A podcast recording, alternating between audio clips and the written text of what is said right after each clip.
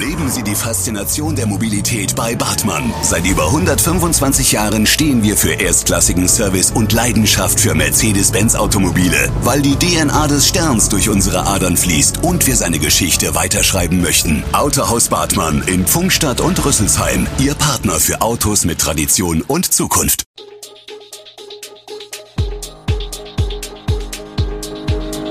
Gude, unser morgendliches News Update. Das Wichtigste aus Südhessen für Sie im Überblick. Guten Morgen aus Darmstadt an diesem 18. Januar. Die Omikronwelle baut sich in Darmstadt auf, keine weiteren Einschränkungen an Schulen geplant und Thomas Gottschalks macht's noch zweimal. Das und mehr hören Sie heute im Podcast. Wie das Gesundheitsamt mitteilt, nimmt die Omikronwelle in Darmstadt weiter Fahrt auf. Das ist ein Ergebnis der Sitzung des Covid-19-Krisenstabs der Stadt Darmstadt. Immer mehr Bürgerinnen und Bürger, immer mehr Einrichtungen sind betroffen, wie befürchtet leider auch zunehmend in den Bereichen der kritischen Infrastruktur, wie den Kliniken oder dem ÖPNV, wo aufgrund hoher Krankenstände auch einzelne Fahrten ausfallen werden, erklärt Oberbürgermeister Jochen Patsch.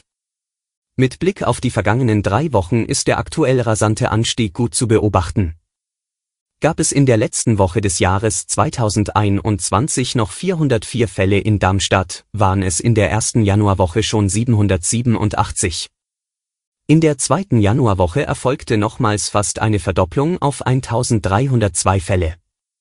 In den Darmstädter Kliniken sind die stationären Zahlen noch stabil. Zudem ist nun erstmals auch der Darmstädter Magistrat direkt betroffen. Bürgermeisterin Barbara Akdenis wurde am Freitag PCR-positiv getestet, hat sich umgehend in häusliche Isolation begeben und führt ihre Amtsgeschäfte von zu Hause aus weiter, so der Oberbürgermeister. Trotz steigender Zahlen angesteckter Schüler und Lehrkräfte, der Unterricht an Darmstadts Schulen läuft seit Ende der Winterferien ohne größere Einschränkungen. Fast alle Lehrer sind an Bord, die befürchteten Ausfälle wegen der Quarantänezeiten sind bisher nicht eingetreten. So meldet das staatliche Schulamt für Darmstadt, aktuell sind keine weiteren Schutzmaßnahmen geplant. Auch die Notfallpläne der Schulleitungen bleiben in der Schublade fürs Erste. Familienfeiern, Ferientrips zur Verwandtschaft und mehr Treffen mit Freunden, all das haben Eltern, Lehrkräfte und Politiker zuletzt mit Sorge betrachtet. Doch die schlimmsten Befürchtungen haben sich nicht erfüllt. So haben sich in der ersten Schulwoche des Jahres 97 Menschen in den hiesigen Schulen nachweislich angesteckt, private und öffentliche Schulen zusammengenommen. Acht Lehrkräfte sind darunter. Zum Vergleich, in der Woche vor den Ferien waren es 17 positive Testungen, in der Woche davor 44. Wir bleiben in Darmstadt.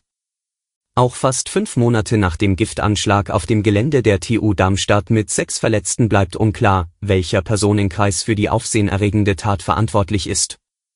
Die Auswertung der DNA-Spuren ist noch nicht abgeschlossen, erklärte Oberstaatsanwalt Robert Hartmann zum aktuellen Ermittlungsstand. Die Akte zur Aufarbeitung des Falls umfasst inzwischen mehrere tausend Seiten. Der Aufwand erklärt sich unter anderem damit, dass nicht nur DNA-Spuren am Tatort selbst, sondern auch jene Spuren, welche von Tatortberechtigten generell stammen, abzugleichen sind, erklärte der Sprecher der Staatsanwaltschaft weiter. Wie berichtet, ereignete sich zwischen dem 20. und 23. August in dem TU-Gebäude L2-01 der Materialwissenschaften ein Giftanschlag, bei dem Lebensmittelbehälter mit einer giftigen Substanz versehen worden sind. Sechs Menschen wurden dabei verletzt, ein 30 Jahre alter Mann schwebte zwischenzeitlich in Lebensgefahr. Als Tatorte haben die Ermittler dabei drei Teeküchen im Visier, die mehr oder weniger frei zugänglich gewesen sind. Wir blicken nach Dieburg. Es ist eine bittere Nachricht für das Dieburger Narrenvolk. Der Karnevalverein, KVD, hat nun den großen Fastnachtsumzug für dieses Jahr abgesagt. Damit fällt einer der größten Züge der Region mit mehreren 10.000 Zuschauern, der sich traditionell am Nachmittag des Fastnachtsdienstags durch die Altstadtgassen schlängelt, nach 2021 schon zum zweiten Mal der Pandemie zum Opfer. Bereits im Dezember hatte der Verein die sechs geplanten Fastnachtssitzungen abgesagt, die Option der Straßenfastnacht aber bislang offen gelassen. Und nun ein Blick nach Gräfenhausen. Am frühen Montagabend ist ein 28-jähriger Angestellter einer Tankstelle in der Darmstädter Landstraße in Gräfenhausen Opfer eines bewaffneten Raubüberfalles geworden. Wie die Polizei berichtet, habe um 21 Uhr ein männlicher Täter den Verkaufsraum der Tankstelle betreten und dann mit einem großen Messer von dem Kassierer die Herausgabe von Bargeld gefordert. Nachdem der Räuber Bargeld in bisher unbekannter Höhe überreicht bekam, flüchtete er zu Fuß vom Tatort.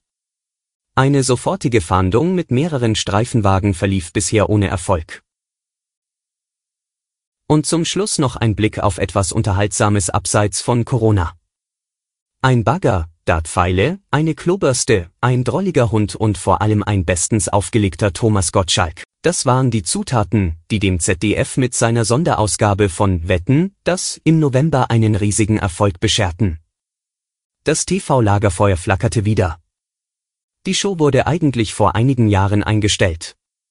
Doch nun steht fest, es ist immer noch nicht ganz Schluss. Thomas Gottschalk wird auch 2022 und 2023 jeweils eine Ausgabe der ZDF Erfolgsshow moderieren, teilte der öffentlich-rechtliche Sender in Mainz mit. Alle Infos zu diesen Themen und noch viel mehr finden Sie stets aktuell auf echo-online.de.